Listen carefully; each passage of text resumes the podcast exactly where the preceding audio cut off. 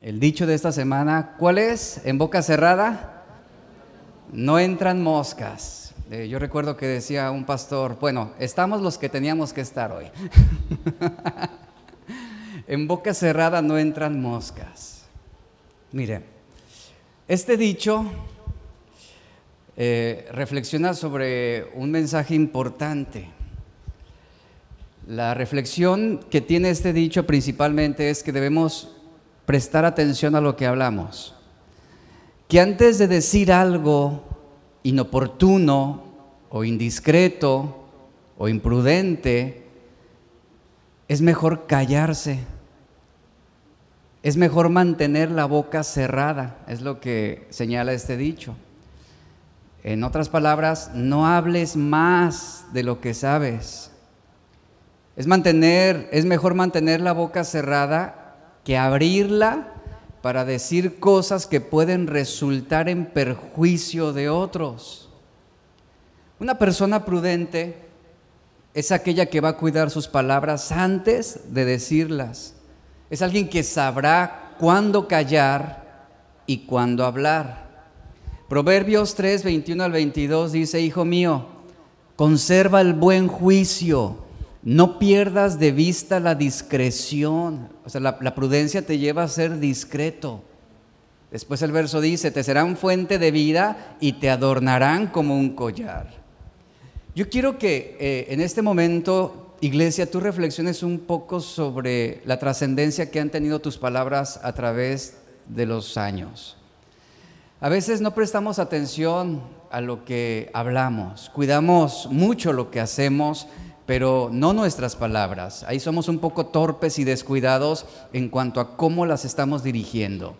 Pero lo cierto es que nuestras palabras, y esto lo señala, lo señala claramente la Biblia, son como semillas que sembramos en los corazones de las personas. Si reflexionas un poco sobre las palabras que sembraste en este año, reflexiona un poco sobre esto, ¿Qué tipo de palabras tú sembraste en este 2023? Las palabras que tú hayas sembrado en este año en el corazón de las personas es lo que tú vas a cosechar al final. Y algunos van a cosechar el desprecio de las personas, el alejamiento, la distancia, la enemistad, la ira, el enojo, porque eso fue lo que tú sembraste en sus corazones a través de lo que tú dijiste, de lo que tú comentaste, de lo que tú opinaste. Y a veces damos poca importancia a lo que decimos. A veces creemos que lo que hablamos el viento se lo llevará y quedará olvidado, pero no es así con las palabras. Lamentablemente no pensamos el impacto que tienen sobre los demás. Y las palabras equivocadas tienen la capacidad para destruir relaciones y harán un daño incalculable en las vidas de las personas. Por eso, antes, y aquí viene un buen consejo, antes de querer cambiar al mundo, aprendamos a poner control sobre nuestras palabras. Y aplicándolo al cristianismo actual, yo diría lo siguiente, antes de querer ganar Vallarta para Cristo, aprendamos a cerrar la boca cuando no debemos hablar, a tener dominio propio sobre nuestra lengua. Queremos cambiar al mundo y, estamos lastimando y estamos dividiendo y estamos generando contiendas con lo que estamos hablando. Y debemos entender la importancia que tiene lo que hablamos, porque las palabras tienen un poder real. La Biblia dice que Dios creó al mundo con el poder de sus palabras. Pongan atención a esto, con el poder de sus palabras. Así lo dice Hebreos 11:3. Y los seres humanos somos hechos a la imagen y semejanza de Dios. Y nuestras palabras también tienen el poder para edificar o para destruir. Y esto debe quedarnos claro. Y las palabras del ser humano no tienen el poder ciertamente de manifestar la realidad o de crear algo de la nada, pero nuestras palabras hacen más que transmitir información o dar una opinión. Tienen un impacto sobre las personas, sea bueno o sea malo. Y el poder de nuestras palabras, así, e, ese sentido, el poder de nuestras palabras lo uso en el sentido del impacto que genera, de la influencia que tiene. Ese poder de lo que hablamos puede a veces sobrecargar el espíritu de las personas. Puede causar o provocar el odio, la violencia, la contención. Las palabras pueden empeorar las heridas, incluso pueden provocar heridas directamente con solo un gesto, con solo una palabra, una opinión. Por otro lado, las palabras también pueden edificar, pueden dar vida, pueden ser, instrumentos de bendición para los demás. Y de todos los seres humanos, de todos los seres en el planeta, la Biblia nos enseña que solamente nosotros los humanos, los hombres, Dios nos dio la capacidad de comunicarnos a través de un lenguaje, a través de las palabras. Y el poder de usar las palabras es un regalo único y maravilloso que Dios le ha otorgado al hombre. Ahora, antes del pecado, obviamente toda conversación, toda opinión, eh, toda comunicación que había entre Adán y Eva era solamente para edificar, para bendecir. No había envidias, no había comentarios sarcásticos, no había críticas como tal. Pero entró el pecado y ¿qué sucedió? Se distorsionó también el lenguaje del ser humano. Y hoy utilizamos nuestras palabras para ofender, utilizamos nuestras palabras para asesinar, utilizamos nuestras palabras para denigrar a las personas aquellos que no nos caen bien, aquellos que de alguna manera son eh, difíciles de poder sobrellevar o de poder tolerar. Y, lamentablemente tenemos ese poder de usar nuestras palabras. A lo mejor no un arma utilizaremos jamás para dispararla contra alguien, pero sí utilizamos nuestra boca para poder asesinar la esperanza de alguien. Por eso debemos tener esa responsabilidad sobre lo que estamos hablando. Y debemos estar conscientes conscientes de las consecuencias que tiene lo que estamos hablando. Debemos estar muy conscientes de las consecuencias que nuestras palabras están dejando en las vidas de otros.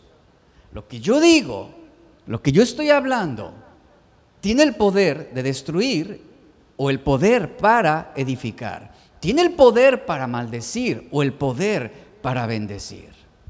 Proverbios 12:6 nos dice, las palabras de los impíos son acechanzas para derramar sangre, mas la boca de los rectos los librará. Esa palabra los librará significa les brindará esperanza, causará sanidad, libertad, salvación, de eso habla. El escritor de Proverbios también dice en el capítulo 18, verso 21, la muerte y la vida, la muerte y la vida, la maldición y la bendición están en poder de la lengua. Y al que la ama, dice, comerá de sus frutos. Esto es una reflexión que, todos debemos tomar en cuenta. Yo quiero hacerte esta pregunta. ¿Estás usando las palabras para edificar a las personas o para destruirlas? ¿Estás utilizando tus palabras para poder animar o para desalentar? Piensa y reflexiona un poco la influencia, por ejemplo, que tus palabras tienen sobre la vida de tus hijos. La influencia que tus palabras tienen sobre tu esposa o tu esposo, o aún la influencia que tus palabras tienen en nuestra congregación, dentro de la iglesia, en la comunión de los hermanos la influencia que tus palabras pueden tener en tu lugar de trabajo. ¿Eres de los que solamente están juzgando, criticando, viendo lo malo, quejándose? ¿O eres de los que hablan para aportar soluciones, para brindar soluciones concretas? ¿De qué manera estás utilizando tus palabras hacia las demás personas? ¿Cómo son tus palabras? ¿Acaso están llenas de odio? ¿Palabras que están llenas de, resentimiento, de amargura? ¿O están llenas de amor, de bendición, de elogios, de amor, palabras de victoria, o estás hablando palabras de derrota, de codicia, de quejas, de inconformidad. ¿Qué es lo que está saliendo de tu boca? La muerte y la vida están en poder de la lengua, de lo que estamos hablando. Ahora, si en este momento Dios emitiera un juicio sobre lo que tú has hablado en este 2023, sobre la intención de, de, tus palabras durante estos meses que tenemos, ¿cuál sería el grado de culpabilidad que tú tendrías ante Dios si fueras llamado a juicio para responder sobre el uso que le has dado a tus palabras? ¿cuántos realmente seríamos inocentes? ¿Cuántos aprobaríamos ese examen? ¿Cuántos realmente podríamos decir, soy inocente? Yo no he utilizado mis palabras para juzgar, ni para condenar, ni para ofender, ni para menospreciar. Considero, y si somos honestos, que la mayoría, si no es que todos, de algún grado somos culpables ante Dios. Porque eh, a veces se facilita hablar torpemente, sobre todo cuando te sientes ofendido o cuando alguien hizo algo injusto contra ti. Ahí es donde eh, la manera más fácil para poder hacer ver nuestra opinión o nuestra, nuestra condición es hablar, hablar, atropellar con lo que estamos diciendo. Entonces, ¿cuál sería tu grado de culpabilidad ante Dios? Si en este momento tú eres llamado a responder sobre el uso que tú le has dado a tus palabras. ¿Cuántas de nuestras opiniones o nuestras conversaciones han tenido la intención de juzgar y denigrar a otros? O de exponer, o de exhibir, de avergonzar. ¿En cuántas conversaciones en este 2023, conversaciones insanas, nos hemos involucrado? Y hemos sido parte. El solo hecho de prestar tu oído para escuchar lo que el chismoso está hablando, eso ya te involucra en una conversación insana que no agrada a Dios. Debemos estar conscientes del impacto que pueden tener nuestras palabras. Ahora, tal vez tú has sido eh, bendecido y yo creo que todos aquí hemos sido alguna vez bendecidos por las expresiones de amor o de consuelo o de ánimo de alguien que se ha mantenido cerca de nosotros. Alguien que en esos momentos terribles de la vida donde tú necesitas simplemente quien te diga, estoy contigo, estoy orando por ti, no te preocupes, Dios tiene control, las cosas serán mejores, Dios obrará. Palabras simples, palabras sencillas, teológicamente eh, nada profundas, pero son palabras que llegan en un momento oportuno y que te brindan ese aliento, que te hacen levantarte de donde estabas y te alientan a seguir caminando. ¿Por qué? Porque hubo alguien que con esa expresión de amor se acercó a ti y te dijo, sigue adelante. Dios está obrando su perfecta voluntad en ti y fuiste alentado. Y yo creo que todos eh, hemos sido bendecidos por alguien así, por un amigo, a lo mejor por el, por, el pastor o, o alguien cerca de tu familia que te alentó, te animó.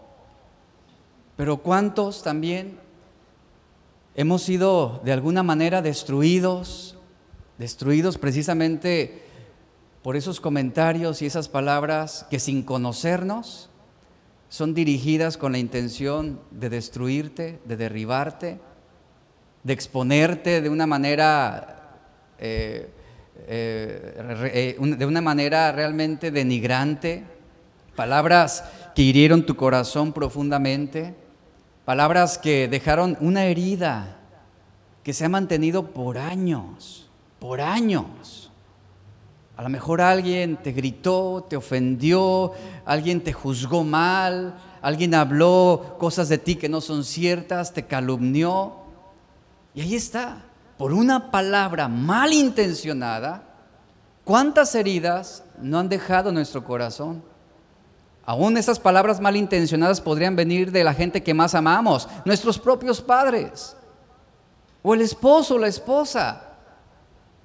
Y por una palabra malintencionada, iglesias se han dividido, familias han entrado en guerras, naciones se han declarado también en guerras por palabras malintencionadas.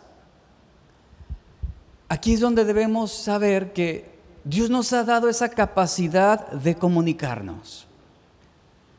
Y también Dios nos ha dado el don del Espíritu Santo como lo es el dominio propio para poder frenar aquello que pudiéramos con facilidad opinar, decir, pero que pudiera lastimar, que pudiera ofender que pudiera hacer sentir a una persona menospreciada.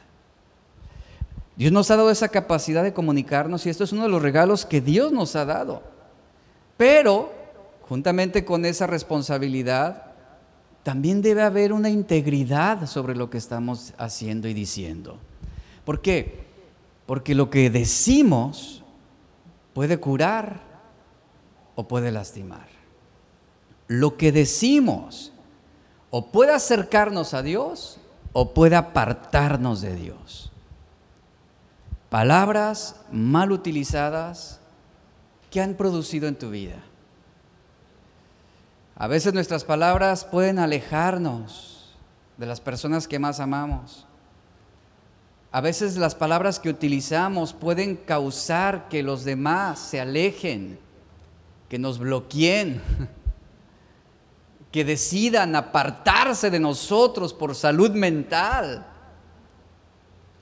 que es algo que seguramente hemos hecho también con otras personas, y eso es prudente. Eso es prudente también. O sea, tú no quieres estar con una persona que todo el tiempo está juzgando, que todo el tiempo está criticando, que todo el tiempo está hablando mal de alguien. Tú no quieres estar cerca de esa persona, porque no te edifica. Por eso es tan importante tener claro que murmurar, que chismear, que usar nuestras palabras para ofender es una de las maneras de usar indebidamente esa honra que Dios nos dio de comunicarnos. Estamos deshonrando a Dios, deshonra a Dios, pero también lastima a los demás, daña a los demás. Es así como nuestras palabras sobre esto que te estoy mencionando tienen la capacidad, tienen el potencial tienen la influencia de lastimar, de causar envidias, de dividir, de asesinar, de menospreciar, de ofender. A través de lo que hablamos es fácil denigrar a una persona. Por eso las palabras son tan importantes. ¿Y por qué son importantes? Porque algún día tendremos que rendir cuentas de todo lo que hayamos dicho. Y no solamente ante los hombres, sino un día nos vamos a presentar ante Dios. Jesús dijo, Mateo 12, 36 al 37, Él dijo, mas yo os digo que de toda palabra ociosa que hablen los hombres, de ella darán cuenta en el día del juicio. Luego la segunda parte dice, porque por tus palabras serás justificado o por tus palabras serás condenado. La traducción viviente lo lee así, se traduce así. Les digo lo siguiente, dijo Jesús, el día del juicio tendrán que dar cuenta de toda palabra inútil que hayan dicho. Pero, ¿sabes? La, implicación que hay aquí, eh, en este texto, de dar cuenta de toda palabra inútil que hayan dicho, eh, aquí hay una implicación importante pero no solamente de lo que hayamos dicho, sino también de lo que hayamos escuchado, a lo que hayamos prestado nuestro oído. Y Jesús dice, las palabras que digas te van a absolver o te van a condenar. Hay personas que prestan su oído para escuchar de todo. No hay filtros, Escuchan todo, se dejan llevar por todo lo que les dicen. Gente que sabe tanto de las vidas de los demás y está enterada de lo que ocurre con todos. a modo de disfraz de, para orar por ti, para orar por el hermano, déjame enterarme, a ver, ¿qué pasó? Dime. Es la más chismosa de la iglesia. Sabe la vida de todos. Recuerdo bien una, una hermana, no, está aquí, no se preocupe, no, no ande volteando. Recuerdo claramente una hermana que me decía, es que ¿qué hago, pastor? ¿Qué hago? Si la gente quiere venir a contarme todo, ah, le digo, imagínese. Y le digo, ¿y usted por qué cree que tiene la confianza de venir con usted a contarle chismes? Y se lo dije, porque usted es chismosa. Por eso sienten esa confianza de venir con usted. Y sabes, cuando la gente se sienta cómoda de acercarse contigo para murmurar, o para hablar mal de alguien, presta atención a esto. Presta atención a esto. No es porque tú seas confiable, créemelo, ni porque seas una mujer de oración, sino porque eres alguien que está prestando su oído y no tiene filtros. Y eso es involucrarte en conversaciones insanas. Conversaciones que van a perjudicarte. Más alguna ocasión alguien ha querido venir conmigo a hablarme algo sobre alguien y el filtro es este. ¿Y ya lo hablaste con esa persona? No, vengo a decírselo a usted. Ah, no, entonces no, lo siento. Primero habla con ella. O sea, primero ve y hazle saber esto que tú sabes. A mí no me interesa saberlo ahorita. Primero tienes que ir con él. Y ya es donde no les gusta. ¿Por qué? Porque lo que quieren hacer es regar el chisme. Lo que quieren hacer es sembrar esas palabras, esos comentarios, ese descrédito. Lo que quieren hacer realmente es trabajar en contra de la reputación de una persona. Por eso es la facilidad de usar las palabras torpemente. Y Jesús está diciendo, las palabras que tú digas o te van a absolver o te van a condenar. Pablo escribió, Efesios 4:29, ninguna palabra corrompida salga de vuestra boca. Pon atención a esto, por favor. ¿Ninguna qué? Ninguna, escucha, ninguna. ¿Qué es ninguna? Ni una. Ninguna palabra corrompida salga de tu boca, sino la que sea buena para la necesaria edificación a fin de dar gracia a los oyentes. Ahora, déjame decirte lo que significa la palabra corrompida que utiliza aquí Pablo.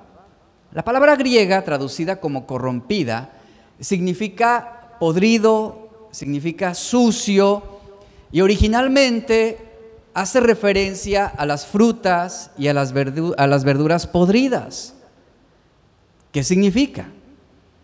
Que debemos cuidar realmente con atención nuestras palabras. Ninguna palabra corrompida tiene que salir de tu boca.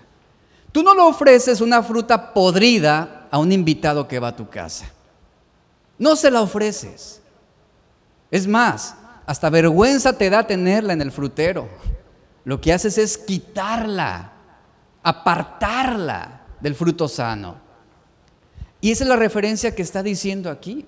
Así como nunca le ofreceríamos una fruta o una verdura podrida a alguien, de la misma manera, jamás, dice Pablo, jamás debemos ofrecer palabras, comentarios, conversaciones, opiniones podridas. Jamás. Y Pablo es bien claro, sino lo único que debemos hablar como hijos de Dios son aquellas palabras que sean buenas, que puedan edificar, que puedan alentar. Tú puedes exhortar, claro, el error de una persona, pero tienes que hacerlo de una manera responsable. No andarlo divulgando antes con todo el mundo. Y, hasta el final la persona sobre la cual tú querías orar y ayudar es la última que se entera de lo que todo, todo aquello que tú ya sembraste en las demás personas. Esta es la forma correcta de proceder. Y aquí claramente Pablo está diciendo que debemos cuidar nuestra boca. ¿De qué debemos cuidar nuestra boca? De toda palabra podrida. ¿Qué implica esto? Implica el doble sentido, implica ese humor vulgar, implica chistes obscenos, ese vocabulario grosero, ese lenguaje denigrante, esa crítica destructiva que no deben tener lugar en la vida de un cristiano.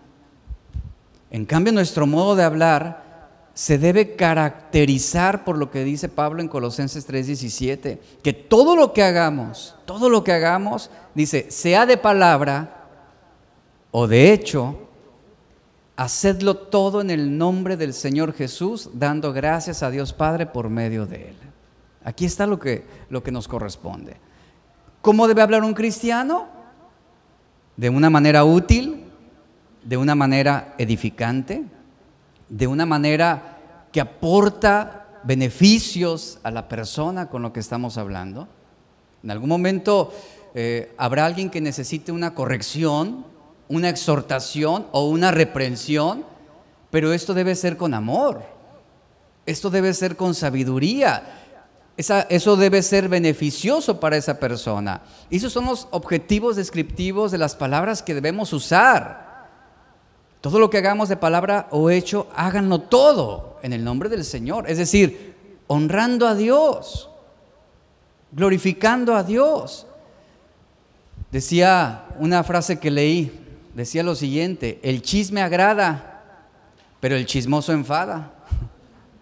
Y, es, es verdad. Ahora, ¿qué es el chisme? El chisme se define como un comentario, una opinión, una conversación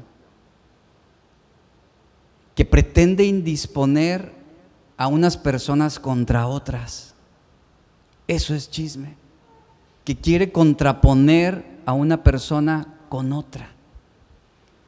El chisme es un bocado dulce, sí, es placentero, libera, libera esa adrenalina, pero su final será amargo. Y eso lo enseña claramente la Biblia. Santiago 4, versículo 11 al 12, dice lo siguiente, hermanos, no murmuréis los unos de los otros. El que murmura del hermano y juzga a su hermano, murmura de la ley y juzga a la ley. Es decir, se pone por encima de la ley de Dios. Se establece como juez sobre las personas. Dice, pero si tú juzgas a la ley, no eres hacedor de la ley, sino juez. Uno solo es el dador de la ley, que puede salvar y condenar, pero tú, ¿quién eres? Y aquí es donde asienta la realidad. ¿Tú quién eres como para juzgar a otro? O sea, estás juzgando la pequeña, el pequeño palillo en el ojo de tu vecino y tú tienes una viga, tú tienes una rama de árbol en tu propio ojo. Eso lo dijo Jesús. Pero eso no lo ves. ¿Con qué facilidad juzgas a otro? Tú mismo cometiendo el mismo error o tú mismo complaciéndote en el mismo pecado. Es lo que está diciendo Santiago. Y algo, algo bien importante que nos habla la Biblia sobre esto es lo siguiente. Que por donde lo veamos bíblicamente, el chisme se considera un pecado gravísimo. Gravísimo. Nuestra manera de hablar torpe o imprudente delante de Dios es algo que Él no aprueba ni tolera. Ahora, tú sabes cuál fue la primera vez, la primera vez que se usaron las palabras con chisme para lastimar, herir y dividir en la Biblia. ¿Tú sabes cuándo fue? En el Edén. Ahí comenzó el primer chisme que cumplió un propósito, que cumplía un propósito, que era el de lastimar, herir, dividir, separar.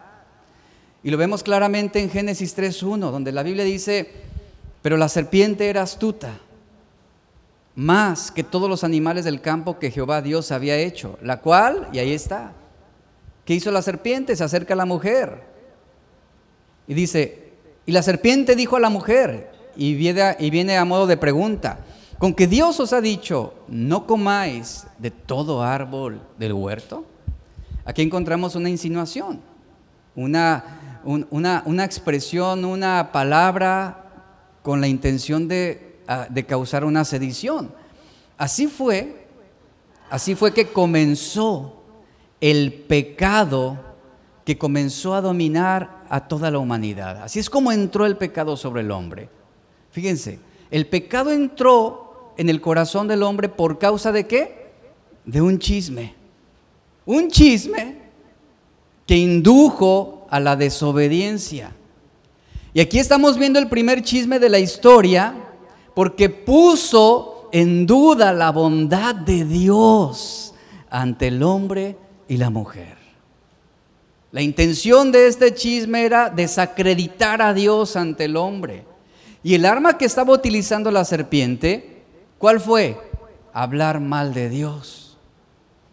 Ahí está, murmuró contra Dios la serpiente. Aquí está claramente, haciendo que Adán y Eva creyeran que Dios les había mentido, haciendo que Adán y Eva llegaran a convencerse de que en realidad no era, Dios no era tan bueno como ellos pensaban. ¿Y qué creen? Lo creyeron. Lo creyeron. Y la serpiente remató diciéndoles, ustedes no morirán. En pocas palabras, Dios es un mentiroso. Ahí está el chisme de la serpiente. Dios, Dios no es lo que ustedes piensan que es. Él quiere privarlos de su libertad. Ustedes piensan que están en libertad, pero no, si tuvieran libertad, entonces Dios no les pondría restricciones ni prohibiciones. ¿Y qué ocasiona ese chisme? La desobediencia, la separación, la división entre Dios y el hombre. Y es impresionante la consecuencia fatal que provocó que ellos prestaran su oído para escuchar a la serpiente y que creyeran esa mentira, es decir, creyeron lo que la serpiente dijo. Ahí está. Si hacemos una evaluación sobre las secuelas que dejan los chismes, nos vamos a sorprender del impacto que puede tener en el corazón de los hombres. Porque el chisme es usado para destruir, o sea, realmente esa es la intención. Una murmuración nunca será utilizada para edificar, o para animar o para sanar, jamás. Todo chisme, toda murmuración es usada para destruir, para incitar a la desobediencia, para incitar la duda, la incredulidad. Eh, eh, es usada para destruir las amistades, familias, matrimonios, y lo hemos visto, iglesias han sido destruidas a causa de los chismes. Conocí el caso de una congregación hace tiempo que en un año se habían dividido seis veces. Y todo por chismes. Porque la gente lo creía todo y se dejaban llevar. Seis veces. Ahí está el impacto que puede tener una palabra mal dicha o mal intencionada. La mayoría de las divisiones en las iglesias, estadísticamente, surgen por causa de rumores, de murmuraciones, de chismes, que con frecuencia se utilizan palabras, comentarios, opiniones disfrazadas con una buena intención. Y la gente es atraída. ¿A poco? ah, con razón. No, yo sí veía algo raro y empezamos a involucrarnos en conversaciones insanas. Los israelitas, en el libro de Números y, Primera de Samuel 15, los israelitas fueron llamados murmuradores y rebeldes en ese mismo texto. Imagínese ese, ese calificativo para el pueblo de Israel, murmurador y rebelde. O sea, tenían el combo completo. Y y lo que la Biblia señala, tanto en Primera de Samuel como en Números, que tanto la rebelión como la murmuración era un pecado comparable con la brujería, con la hechicería. Porque todo aquel que es murmurador o todo aquel que es chismoso ante Dios, y así fue juzgado el pueblo de Israel, era considerado un rebelde. Ponga atención a esto. Era considerado un rebelde. O el equivalente, según el contexto en estos textos, un chismoso también era considerado al equivalente de uno que practica la brujería o la hechicería. O sea, lo que está diciendo es que uno que practica murmuración o chisme, ¿con quién tiene pacto? ¿Con Dios o con Satanás? Con Satanás. Así fue juzgado el pueblo de Israel, murmuradores y rebeldes, al nivel de un brujo, de un hechicero. Y sabe, este es el pecado de primer magnitud, porque todo aquel que murmura terminará sus días en maldición si no se arrepiente. Y eso es algo que la Biblia enseña. Atraerá juicio sobre sí mismo. Un ejemplo claro de esto es el libro de Jueces 17, igual y lea la historia. La madre de Miqueas, dice eh, la, Biblia, la madre de Miqueas terminó blasfemando, murmurando, cuando le fueron robados los talentos de plata. Y tuvo sus consecuencias. Y sabe, así es el murmurador, así es el que utiliza sus palabras con malas intenciones cuando se ve afectado, cuando algo no le gusta o cuando sus bienes le son quitados. Utiliza sus palabras para qué? Para vengarse, para desquitarse, para ah, juzgar, para criticar, para atacar, para ofender. Decía un escritor llamado Thomas Watson, decía, nuestras murmuraciones son la música del diablo. ¿Cuántas melodías ha compuesto en este año que agradan a Satanás? Piénselo.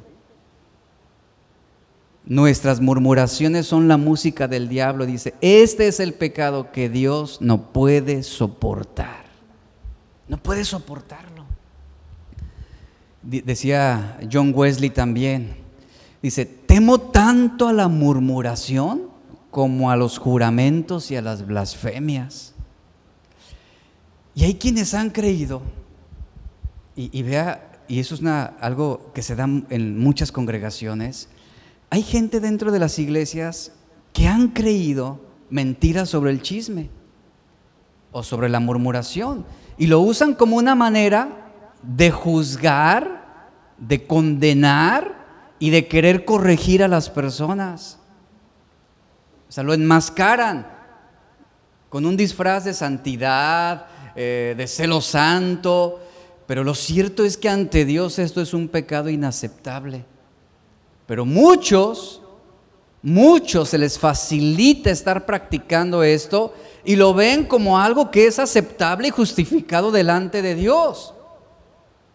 Y algunos consideran que es necesario hablar de otras personas para que se corrijan. Pero ante Dios no es así. Y lamentable es que para muchos sea algo normal y aceptable y hasta necesario y complaciente. Sin embargo, cuando leemos la Biblia y lo que la Biblia nos enseña al respecto, te das cuenta que Dios no lo tolera. A Dios no va a justificarlo. Dios no va a decirte, ah, está bien, hazlo pues. No, es intolerable para Dios.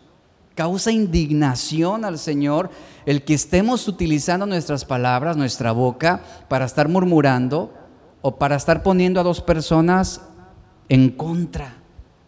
Delante de Dios esto causa juicio. Por eso el chisme es un pecado gravísimo y lo peor es que puede ser tan fácil de practicarlo. ¿Sabe por qué? Porque no se requiere un doctorado para hacerlo, no se requiere una universidad, no se requiere estudios teológicos, no, simplemente utilice su boca y una mala intención. Esto es suficiente. Esto es suficiente una mala intención y una boca. Y con esto usted ya se convirtió en alguien potencialmente destructivo. Con esto, esto es suficiente. Esa mala combinación de un mal sentimiento con nuestra boca va a generar una murmuración. Una inconformidad en alianza con nuestra boca va a causar estragos. Y el chisme es una conversación maliciosa, así se define, una conversación también frívola. Es decir, que no aporta absolutamente nada para edificar. Tiene la intención de arruinar la reputación de alguien más. Pensemos en nuestras palabras como las plumas de una almohada que son lanzadas al aire. ¿Qué sucede con esas plumas? Se van. usted ya no va a poder recuperarlas y volver a, ponerlas en su lugar. Se esparcieron, el viento se las llevó. Así son nuestras palabras. Así son los rumores, así son las murmuraciones. En el momento en que nosotros las liberamos, las soltamos, jamás podremos volver a recuperarlas. Porque una vez que las palabras han sido dichas, ellas se van a extender, ellas van a crecer inevitablemente con insinuaciones y exageraciones a medida que se sigue divulgando. Incluso después de que las palabras se hayan extinguido o se hayan olvidado por otras personas, ¿sabe qué van a dejar? El dolor. Van a dejar heridas, van a dejar traiciones, deslealtad, separación. Por lo tanto, el chisme generalmente lo que hace es indisponer a unas personas contra otras. En el griego, la palabra eh, que se utiliza para murmuración o chisme es la palabra shisma, que significa separación, separación. Eso es lo que hace una palabra maldicha, una palabra con mala intención. Ahora Jesús, en Mateo 12, 34 al 35, nos recuerda que las palabras que decimos son en realidad el reflejo de lo que está lleno nuestro corazón. Mateo 12, 34 al 35 lo dice claramente. Cuando nos convertimos nosotros en cristianos y cuando hemos sido perdonados de nuestros pecados y hemos recibido el don de la salvación, hay una transformación. Y en esa transformación se espera que nosotros reflejemos ese cambio. No solamente en la manera en cómo ahora nos comportamos, no solamente en nuestra conducta, sino ese cambio debe reflejarse en nuestra forma de hablar también la manera como estamos hablando, lo que estamos diciendo. Porque, porque vivir para Cristo cambia la manera en que ahora elegimos nuestras palabras. O sea, ahí es donde se nota un cambio importante. La boca del pecador antes estaba llena de maldición, de amargura, de inconformidades, de quejas. Pero cuando venimos a Cristo, y recibimos su don, recibimos el Espíritu Santo, ahora nuestra boca es usada para confesar que Jesús es el Señor. Ahora utilizamos nuestra boca para agradar a Dios, para glorificar a Dios. Y la boca de un hombre pecador, de un hombre pecador condenado, será una boca que se va a callar ante el trono de Dios para ser enjuiciada. Pero la boca de un cristiano, de un creyente, ante el trono de Dios se abrirá para alabar y glorificar a Dios. Ahí está la diferencia. Entonces, si nos preguntamos realmente cómo estoy hablando, cómo estoy utilizando mi boca, como un hombre pecador condenado o como un creyente que la utiliza para edificación, que la utiliza para glorificar y adorar a Dios. ¿Cómo estoy utilizando mi boca? como un arma de destrucción o como una herramienta para construcción. ¿De qué manera yo estoy siendo de bendición a los demás? Ahora, nuestras palabras están llenas de bendición cuando el corazón está lleno de bendición. Y nuestras palabras estarán llenas de amargura cuando el corazón está lleno de amargura. Es lo que se está reflejando. De la abundancia del corazón hablará la boca. Por lo tanto, si llenamos nuestros corazones con el amor de Cristo, ¿qué hablaremos? Hablaremos amor, seremos compasivos, misericordiosos, hablaremos palabras que, que orienten a la verdad, a la pureza. Eso es lo que saldrá de nuestras bocas. Eso es. Pero cuando un cristiano comienza a involucrarse en conversaciones destructivas, ¿sabes qué va a suceder?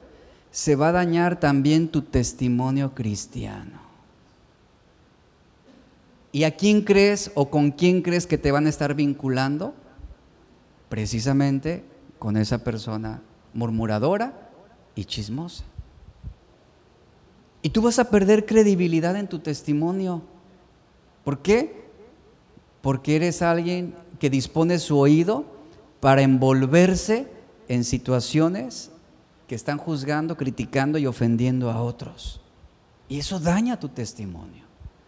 Porque alguien, escuche y ponga atención a esto, alguien que se relaciona con un chismoso es alguien que encontrará placer también en generar contenciones más adelante. Por eso los chismosos son por lo regular personas astutas, maliciosas, manipuladoras, que se aprovechan de situaciones, que sacan ventaja de los errores, de las debilidades y de los pecados de otros para exponerlos. ¿Y a qué se van a dedicar? A estar generando y distribuyendo rumores para crear confusión. Y esto lo ve donde quiera, en las familias, lo ve en las empresas, lo ve en todo círculo social que usted se mueva. Eso sucede también obviamente en las congregaciones. Por eso debemos tener mucho cuidado con lo que estamos hablando. Ahora, ¿cuál es el remedio infalible para combatir, para combatir la murmuración y el chisme? Hay un remedio muy, muy bueno y, en lo personal yo lo he practicado y se lo compartí ahorita. Cuando vengan contigo, ¿verdad? Que vengan y quieran invitarte un café a solas, típica, es que vamos a tomarnos un café, pero tú y yo, ¿eh? y no le digas a nadie. Ahí está. Que vengan contigo con esas palabras agradables, queriéndote envolver. Es que tengo que decirte algo muy importante. Y se acercan contigo y te comienzan a soltar. Cosas que desacreditan a otros, cosas de las cuales tú no debes enterarte. O y que te hacen cambiar la percepción sobre otra persona. Y ahí está, viene contigo esa persona. Mira, a la persona que se acerque a ti, o cuando se acerque a ti, que esté hablando mal de otros, ¿sabías que tú tienes la autoridad para frenarle y decirle, sabes que no te permito? Si tú quieres hablar y tienes una opinión sobre esa persona, tráela aquí también y dilo frente a ella. ¿Y sabes qué van a hacer? No, no van a ser capaces de enfrentarlo. No van a ser capaces de poder hacer frente a la otra persona. ¿Por qué? Porque en el momento en que está hablando mal y tú le preguntas si esas acusaciones son ciertas, te va a decir, no, sí, sí, sí, te van a decir, sí. Ah, ok, entonces déjame llamar a fulano de tal para que me lo digas frente a ella. ¿Sabes qué va a hacer el, chismoso ante esa situación donde se puede ver expuesto? Él va a quedar sorprendido y va a comenzar a modificar sus acusaciones y ahora lo que hará es querrá, él, él, va a querer hacer ver que tú estás malinterpretando sus comentarios. Es bien típico esto. No, yo no dije eso. Tú lo dijiste. No, no. De verdad, son hábiles, astutos, manipuladores, maliciosos. Por eso hay que tener mucho, hay que tener mucho cuidado a lo que estamos prestando nuestros oídos. Y bueno, eso también se da bastante, es bastante común en las empresas, en ese ambiente hostil en el mundo, de gente que no conoce a Dios. Tú como cristiano debes ser prudente también para no estarte envolviendo en situaciones de sedición dentro de la empresa o contra el jefe o contra tu patrón.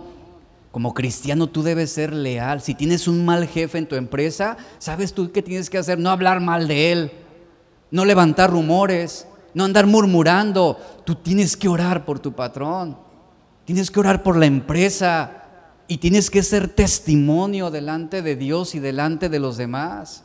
Esa es nuestra responsabilidad. En otras ocasiones he compartido sobre el método de Sócrates, que habla precisamente sobre cómo debemos regular ese tipo de situaciones.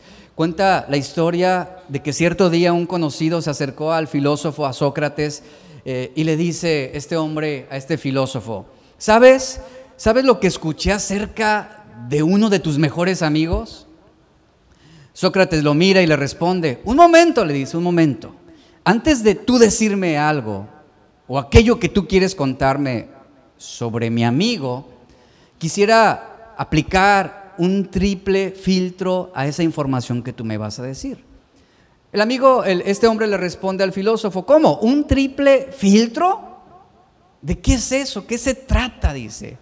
Dice, mira, antes de que tú hables sobre mi amigo, será una buena idea dedicar unos minutos a filtrar las palabras que me vas a decir. Y prosigue. El primer filtro es el filtro de la verdad. Le dice. El primero de los tres filtros es el filtro de la verdad, le dice el filósofo a este hombre. Y le dice, dime, ¿estás absolutamente seguro de que aquello que me vas a decir de mi amigo es verdad? Responde el hombre y le dice, no. En realidad, yo lo escuché de otros. Responde el filósofo, bien, entonces realmente no sabes si lo que me vienes a decir es cierto o no. El segundo filtro, el de la bondad. Le dice, el segundo filtro es el de la bondad. Le dice el filósofo a este hombre, dime, ¿es algo bueno eso que vienes a decirme de mi amigo? Y el, y el hombre este le responde, no, al contrario. Responde Sócrates, tú vienes a decirme algo malo sobre mi amigo, pero no estás seguro de que sea cierto. Y luego vienes y me dices que no estás seguro de lo que has escuchado y que va a ser perjudicial. El tercer filtro es el de la utilidad. Este último filtro es el filtro de la utilidad y le dice el filósofo, a ver, dime ahora, ¿es útil para mí eso que vienes a contarme de mi amigo? ¿Me beneficia? ¿Me ayuda? Le responde el hombre, no. Dice, realmente no es así, no te ayuda. Sócrates concluye y le dice, si lo que vienes a decirme no sabes si es verdad, no sabes, me vienes a decir algo que no es bueno y que no me es útil, no tengo necesidad de escucharlo. ¿Para qué vienes a decírmelo? Y esto es bien importante, esta historia. ¿Por qué? Porque el involucrarte en una conversación destructiva, indecente, aún una conversación falta de credibilidad, repito esto, afectará tu testimonio y tu reputación ante los demás. Santiago describe la naturaleza destructiva de la lengua comparándola con un fuego que tiene la capacidad para incendiar todo un bosque en Santiago 3, 5 al 6. Cuando permitimos que nuestras palabras sean como flechas incendiarias dirigidas al honor, a la reputación de alguien más, tú estás dejando ruina en esa familia. Tú estás siendo el causante de una destrucción, de una deshonra, de un descrédito contra otra persona. Y sabes, sobre esto también Dios te pedirá cuentas. De a cuántas personas maldecimos, juzgamos, deshonramos, criticamos, ofendimos a través de nuestras palabras. Proverbios 18:7 dice, la boca del necio es su perdición. ¿Un chismoso es considerado un necio o un sabio? Pues la respuesta es muy obvia. La boca del necio es su perdición. Sus labios son para él una trampa mortal. Es lo que dice Proverbios. Vemos aquí claramente el peligro de lo que a veces hablamos. Y vemos también cómo el chisme es uno de los pecados más aceptados también entre cristianos. Es increíble. O sea, esto realmente es increíble. ¿Por qué? Porque muchos se han acostumbrado a juzgar con facilidad, a hablar mal o a inventar o a traspasar información que han escuchado de otros sin realmente corroborar ni confrontarlo con la persona correcta. Algunos hablan con tanta facilidad mal de otros que ya no lo reconocen como algo malo, no lo ven como una causa de juicio. Y hay otros que ni siquiera se dan cuenta que lo practican y son chismosos. Entre cristianos se usa algo, algo inocente y espiritual para poderlo disfrazar. Y es donde muchas veces decimos, o la gente dice, los cristianos dicen, es que simplemente estoy compartiendo información, ¿verdad? De esa persona para que pues te preocupes por ella y te acerques a ella y le ayudes y, y ores, ¿verdad? Ora por ella, hay que orar por ella, hay que ayunar por ella. ¿Tú crees que Dios va a aprobar ese tipo de conversaciones? Claro que no, claro que no, por supuesto que no. había una reunión entre pastores y había un grupo de pastores ahí en esa, en esa sala. Y, uno de los pastores en esa confrontación que Dios había dado a través de la palabra que se compartió en ese momento, él dice, pues yo quiero animarlos a que nos aliemos, que nos unamos y que compartamos juntos nuestras cargas y nuestras preocupaciones y que seamos transparentes para sobrellevar juntos nuestros problemas o nuestras debilidades. Así que yo voy a comenzar a decir cuál es mi debilidad y cuál es el problema que yo tengo en mi vida para que ustedes me apoyen. Y dice, yo tengo problemas con el dinero, empieza, ¿no? Y luego el que sigue, ah, hermanos, pues yo quiero confesar pues que yo tengo problemas con la pornografía. Ay, pues vamos a orar por usted, hermano. Y el que sigue, pues yo tengo problemas con mi esposa, o sea, mi matrimonio no es lo que aparenta ser. Yo tengo problemas de infidelidad, he cometido adulterio y mi esposa no lo sabe. Ah, no, imagínate. Y viene el otro, no, pues yo debo reconocer pues que me he robado parte de las ofrendas de la congregación. Ándale. Y empieza, ¿no? Cuando llegan al último hermano, hay un hermano humilde, sencillo, con la, con la cabeza agachada. Hermano, ¿y usted cuál es el problema que tiene en su vida por el cual quiere que le ayudemos? Ay, hermano, dice, yo soy bien chismoso. Ese es mi problema el chisme. Y, ahí como que, ¿verdad? Ya, ¿Cómo lo frenas? Ya prácticamente ya el, fuego ya estaba empezando a incendiarse en ese bosque. Por eso qué importante es lo que hablamos, lo que hablamos. Eh, en nuestro caso debemos entender que debemos aprender a filtrar opiniones, conversaciones. Y aquí viene este principio importante. Y es algo que mi esposa y yo practicamos y, hemos entendido, que no hablaremos algo sobre alguien que no estaríamos dispuestos a decírselo de frente o que esa persona lo supiera de alguien más. Y es un principio que hemos aplicado. Y es un principio que yo creo que todos debemos aplicar. No hables, escucha, no hables algo sobre alguien que no estarías dispuesto a que sea escuchado por alguien más. A que no, estaría, que no estarías dispuesto a decírselo de frente. Y de alguna manera todo lo que yo, mi esposa y yo compartimos con otras personas de otros son cosas que ahora sí que la persona se puede enterar lo que platicamos, lo que conversamos. ¿Por qué? Porque no es algo malo. Y eso te va a ayudar a filtrar mucho tus opiniones, tus conversaciones.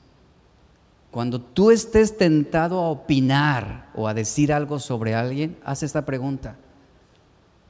Lo que yo voy a decir, ¿tengo problema con que lo sepa de parte de alguien más?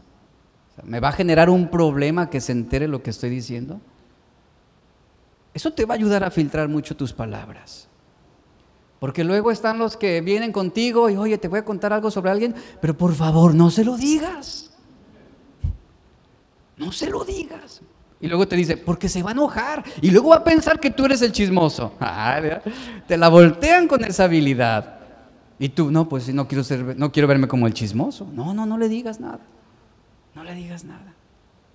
Mire, hay ocasiones en que vienen con nosotros y nos plantean una situación que involucra a la iglesia. Y nos han dicho, es que me siento mal de decírtelo porque no quiero verme como chismoso, chismosa.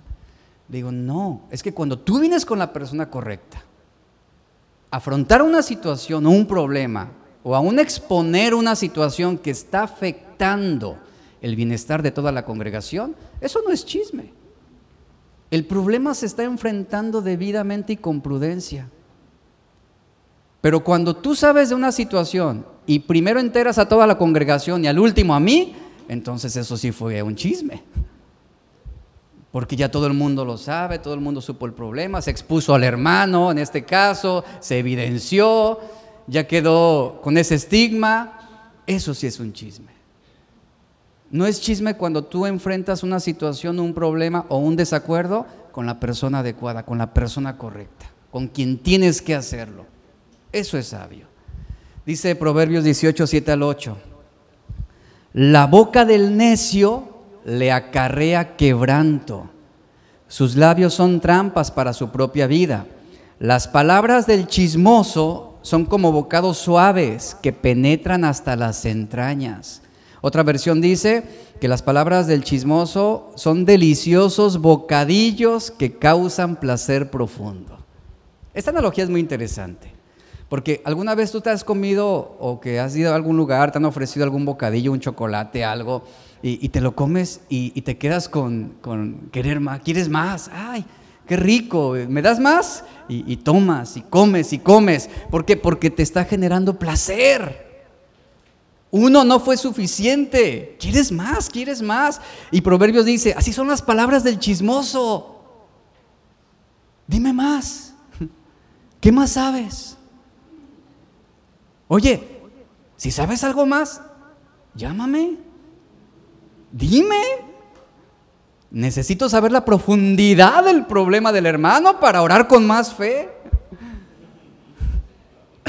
En 1 Timoteo 5:13 Pablo le da una instrucción a, este joven pastor Timoteo y le dice, la, exhortación es, eh, el llamado a Timoteo es que él se ocupe, fíjense lo que dice, 1 Timoteo 5.3, Pablo le da la instrucción de que él se ocupe, ahí está, de esas personas, ¿cómo? Entrometidas, dice esta versión, de esas personas chismosas y entrometidas.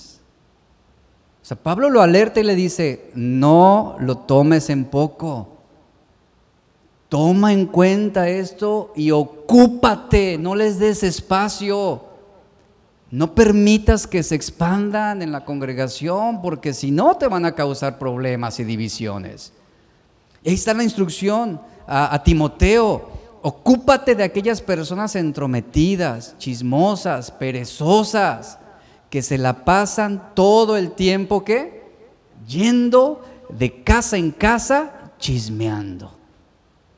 En nuestros tiempos sería yendo de muro en muro en Facebook chismeando, o yendo de llamada en llamada chismeando. Así está.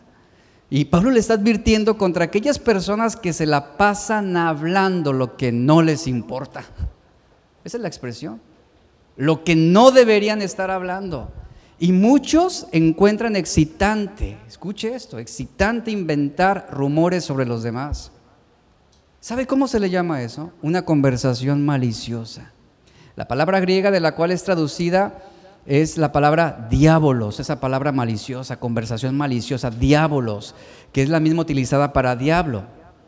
¿Quién es el diablo? Él es el acusador, él es el que separa, y quienes calumnian, quienes hacen rumores y murmuraciones y chismes, deliberadamente a quién están sirviendo? A los planes y a la voluntad de Satanás. Y pregúntate lo siguiente. Lo que yo hablo o el uso que yo le doy a mis palabras y a mis opiniones o las conversaciones en las que me envuelvo, ¿me están llevando a hacer la voluntad de Dios o la voluntad de Satanás? Reflexiónalo. Porque toda conversación maliciosa siempre va a iniciar con amabilidad. ¿Sabes? Nunca se va a exponer una mala intención así abiertamente. Siempre habla amabilidad y una mala intención oculta. Así es como se van a acercar para sembrar esa discordia en ti. Así es como se van a acercar. A lo que te conté, eh, no se lo digas a nadie, para no causarle tristeza al hermano, para no causarle tristeza a fulano. Cuidado, cuidado con esas personas, cuidado con esas llamadas, cuidado con esos mensajes, cuidado con esos acercamientos. ¿Ya supiste? Quiero contarte algo. O la típica dentro de las congregaciones, ¿cómo ves la iglesia? ¿Cómo sientes los mensajes del pastor? Típico. Y de ahí te engancha. No, el pastor me cae gordo, te lo puedo decir abiertamente, me cae gordo. Por eso la otra vez se cayó.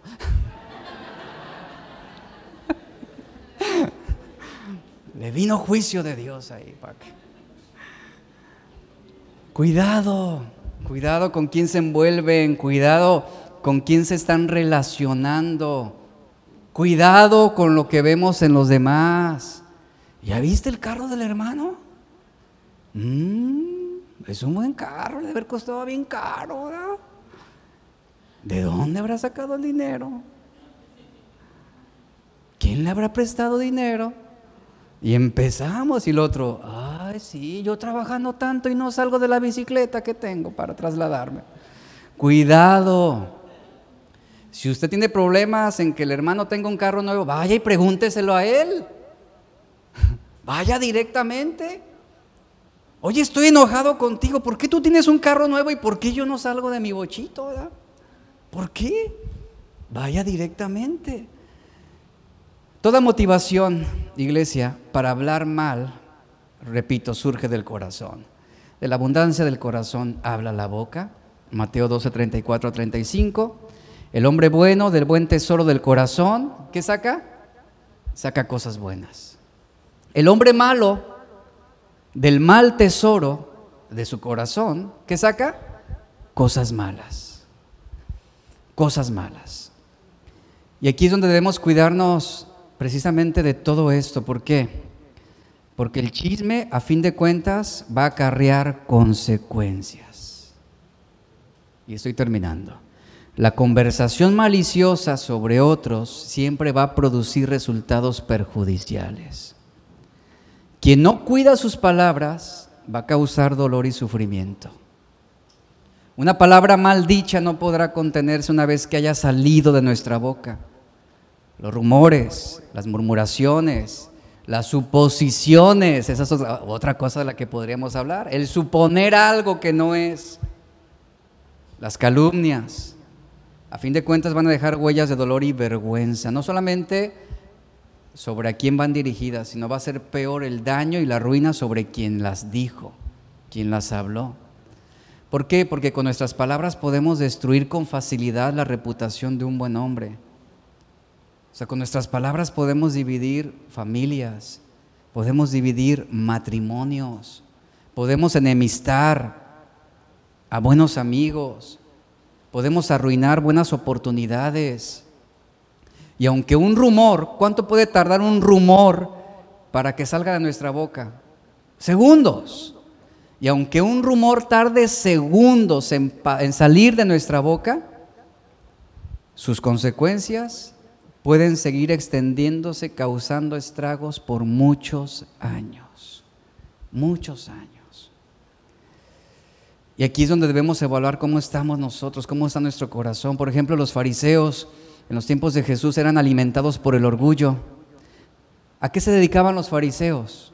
Aparentemente a guardar la ley de Dios, pero ellos se caracterizaron por estar hablando mal de otros ellos hablaban de las debilidades de los demás. Ellos hablaban y juzgaban y condenaban a los gentiles, desarrollando un espíritu inmisericordia, condenatorio, que se complacían en hablar de los pecados de los demás y exponerlos y juzgarlos por ellos mismos con sus propias manos. Llegan a ser como la persona con la viga en el ojo que se centra en la diminuta paja que hay en el ojo de su prójimo. Debemos tener mucho cuidado con lo que estamos hablando.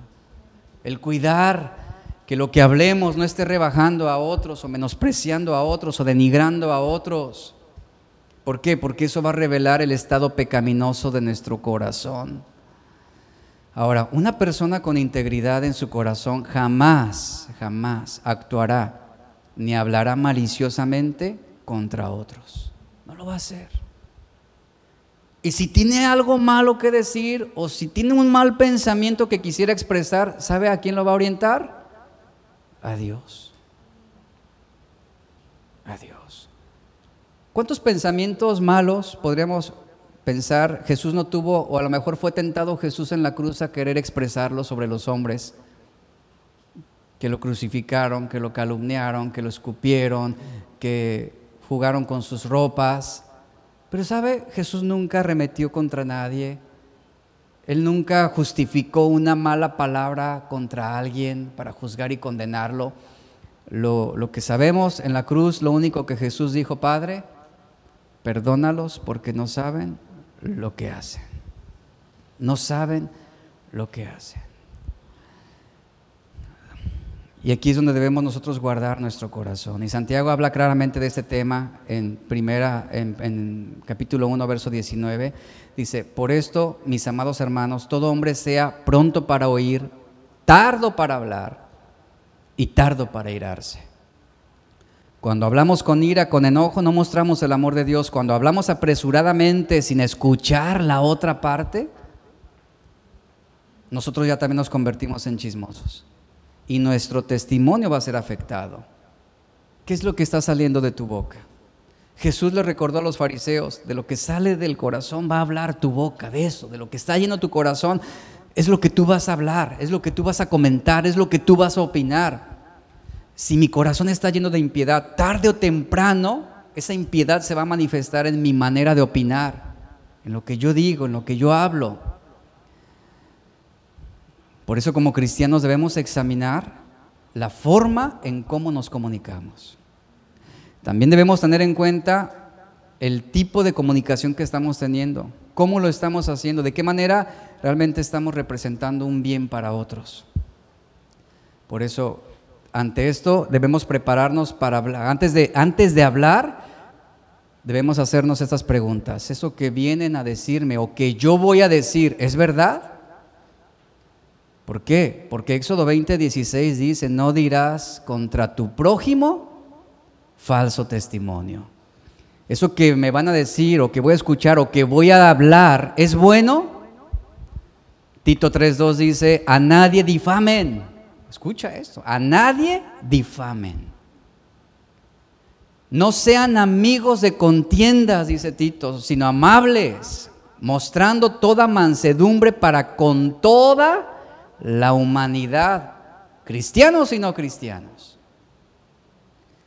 Esto que voy a hablar o que voy a escuchar de otros es necesario. Proverbios 11:23 dice, el deseo de los justos es solamente el bien, la esperanza de los malvados, el enojo.